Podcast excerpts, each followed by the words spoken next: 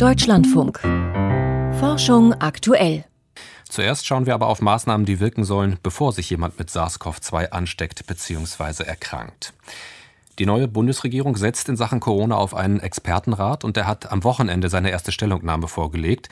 Darin heißt es, die Omikron-Variante bringt eine neue Dimension in das Pandemiegeschehen. Sie breitet sich so schnell aus, dass nicht nur Krankenhäuser, sondern auch Polizei oder Stromversorger ihre Aufgaben vielleicht nicht mehr erfüllen können. Dagegen helfe schnelles Boostern. Zusätzlich seien aber deutliche Kontaktreduzierungen nötig. So war eben auch Thema in den Nachrichten. Zur Stunde beraten Bund und Länder über die Maßnahmen gegen die Omikron-Welle. Darüber spreche ich jetzt mit dem Wissenschaftsjournalisten Volkert Wildermuth. Volkert, welche möglichen Verschärfungen zeichnen sich denn anhand der schon bekannten Beschlussvorlage für dieses Treffen ab? Ja, erstmal sollen die BürgerInnen Weihnachten feiern, aber kurz vor Silvester gibt es Änderungen. Auch Genesene und Geimpfte dürfen dann nur noch zu zehn Party machen. Schließlich stecken sich auch zweifach Geimpfte leicht mit Omikron an und können die Infektion dann weitergeben. Clubs und Diskotheken werden ganz geschlossen, aber die Geschäfte, die Restaurants, die Kinos und Theater, die bleiben mit 2G offen. Im Grunde eine eher maßvolle Verschärfung. Dazu noch der dringende Appell an jede und jeden Einzelnen, die Kontakte generell herunterzufahren. Und Polizei, Feuerwehr, Medizin, Stromversorger und so weiter, die sollen sich auf sehr hohe Personalausfälle aufgrund von Krankheit oder Quarantäne vorbereiten. Strenge Regeln dann also erst vor Silvester. Ist das aus wissenschaftlicher Perspektive schnell genug? Ja, bei aller Unsicherheit um Omikron ist eins aus den Erfahrungen in Großbritannien oder Dänemark klar.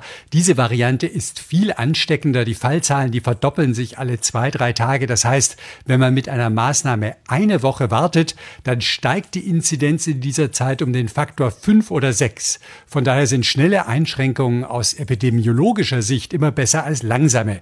Das ist aber nur die Hälfte der Wahrheit.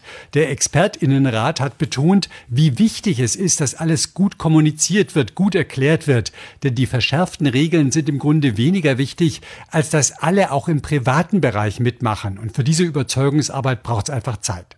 Das Robert Koch Institut hat gerade auch noch einmal auf Twitter auf seine aktualisierte Control-Covid-Strategie gegen Omikron hingewiesen. Wie positioniert sich denn das RKI darin in diesem Papier? Ja, das Papier hat es jedenfalls in sich. Es wird im Grunde damit gerechnet, dass schon Anfang Januar Omikron hier dominieren wird.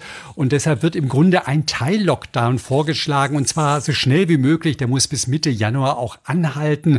Die Geschäfte sollen mit 2G offen bleiben. Aber Restaurants, Bars, Clubs, Sporthallen, Fitnessstudios sollte alles zumachen. Dazu appelliert auch das RKI an alle, möglichst zu Hause bleiben, FFP2-Maske tragen und vor allem wirklich viel selber testen und bei einem positiven Ergebnis dann natürlich auch sich isolieren, um die Omikron-Infektion nicht weiterzutragen. Diese Vorschläge gehen über die des Expertinnenrates hinaus bzw. konkretisieren sie. Welchen Stellenwert haben denn nach aktueller Datenlage das Impfen und das Boostern in diesem Jahr Paket der Maßnahmen, das gerade diskutiert wird? Ja, Politik und Wissenschaft sind sich einig, hier muss es so schnell wie möglich gehen, auch über die Feiertage. Mit der Impfung lässt sich eine Infektion mit Omikron nicht verhindern, aber nach wie vor gibt es unter Geimpften deutlich weniger schwere Verläufe und das Boostern, das verstärkt diesen Schutz nochmal. Lange war ja gesagt worden, wartet fünf oder sechs Monate mit dem Boostern, damit die Antikörper reifen können, qualitativ besser werden. Auf der anderen Seite nimmt die Quantität der Antikörper, die Anzahl ja schon früher ab und deshalb hat gerade auch die STIKO empfohlen, schon nach drei Monaten die dritte Dosis zu impfen. Auf mittlere Sicht sind die Impfungen sicher entscheidend, um gut durch die Omikron-Welle zu kommen. Aber auch die Boosterimpfung greift ja erst nach ein, zwei Wochen. Deshalb ist es aktuell noch wichtiger, die Kontakte einzuschränken.